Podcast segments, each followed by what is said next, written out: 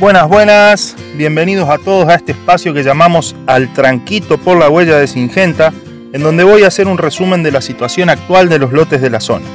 Mi nombre es Pablo Esperanza, ingeniero agrónomo, integrante del equipo de servicio técnico de Singenta. Actualmente estoy radicado en Charata, Chaco, y mi zona de influencia es todo Chaco y Santiago del Estero.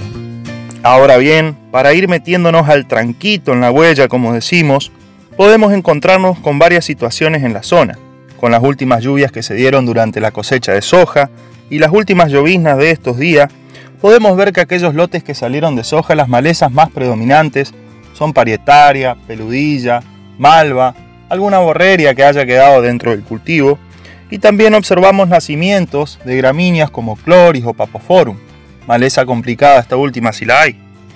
Pero tranquilo, no se ponga nervioso muchachos. La paleta de Singenta en agroquímico es la más completa del mercado pasando de productos como 24D, Boleris o Becker, hasta Acuron Pack, Edus y Traspe. Y bien, ustedes se preguntarán, ¿qué hacemos con estas malezas?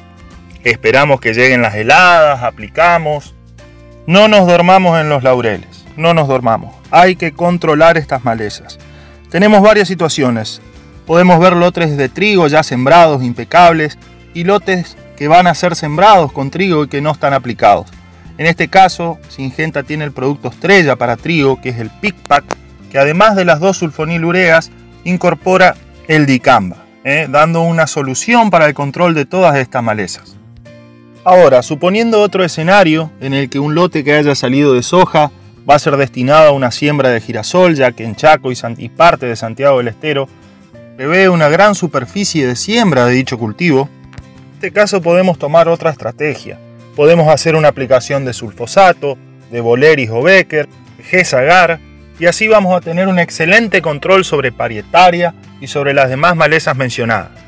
Sin olvidarnos que próximos a la siembra de girasol, contamos con el Clearsol para los girasoles CL. En el caso de no hacer girasol CL, contamos con las herramientas del Enelan, que es sulfentrazone, y el Dual Gold, sin duda el mejor S-metolaclor del mercado.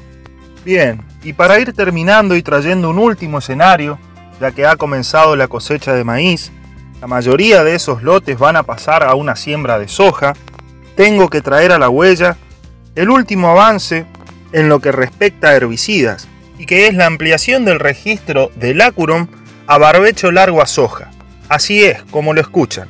La recomendación es hacer sulfosato, boleris o becker medio litro de Acuron y medio kilo de Gesaprim. Recordemos también que Gesaprim es la única tracina del mercado con registro a barbecho a soja. Y bien amigos, habiendo hecho un resumen de la zona y de los posibles escenarios que se nos pueden presentar, yo me voy al tranquito por la huella a seguir recorriendo lotes. Será hasta el próximo resumen.